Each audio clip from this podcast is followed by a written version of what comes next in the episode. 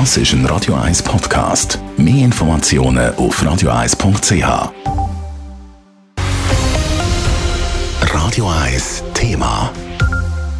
Der Verein der Klimaseniorinnen zieht vor den Europäischen Gerichtshof für Menschenrechte. Der Bund und das Bundesverwaltungsgericht haben ihre Klimaklage immer wieder abblitzen lassen. Der Verein lässt aber nicht locker.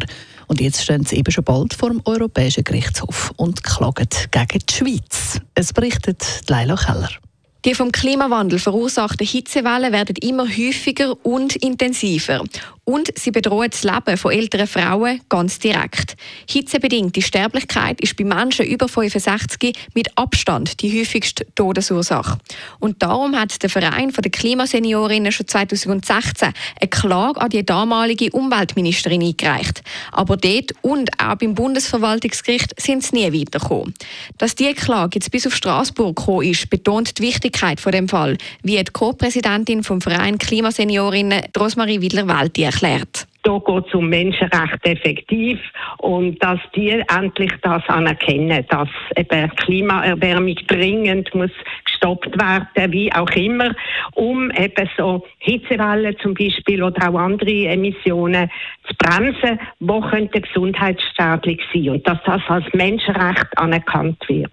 Der Verein erhofft sich von dieser Klage, dass nicht nur der Schweizer Bundesrat, sondern auch andere Länder zum Handeln verpflichtet werden. Die Klimaseniorin Rosmarie Widler-Welti wünscht sich auch, dass ihre Klage zum einem Präzedenzfall wird. Also ein Vorzeigemodell für weitere Fälle. Dass noch weitere Klagen dann werden entstehen durch unseren Fall, falls der anerkannt wird, dass dann quasi weltweit eine Welle von Klimafällen halt muss notwendig stattfinden, wenn die Politik versagt. Die Anwältinnen und Anwälte vom Verein sind bestens auf die Verhandlung vorbereitet. Die Klimaseniorinnen können selber nicht direkt bei der Verhandlung dabei sein, trotzdem sind sie nicht untätig. Also wir können selber Kampagnen starten, sind wir dran, auch möglichst viele Menschen in der Schweiz aufmerksam zu machen, dass da etwas Großes am Laufen ist. Also wir machen Werbung, dass die Leute einfach wissen, dass es uns gibt, aber vor allem auch mental und emotional uns können unterstützen und bei uns sein.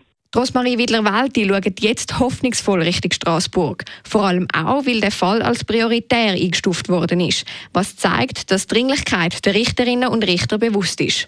Der Prozess vor dem Europäischen Menschenrechtshof startet am 29. März und wird öffentlich verhandelt. Leila Keller, Radio 1. Radio 1 Thema. Jederzeit zum Nachlesen als Podcast auf radio1.ch.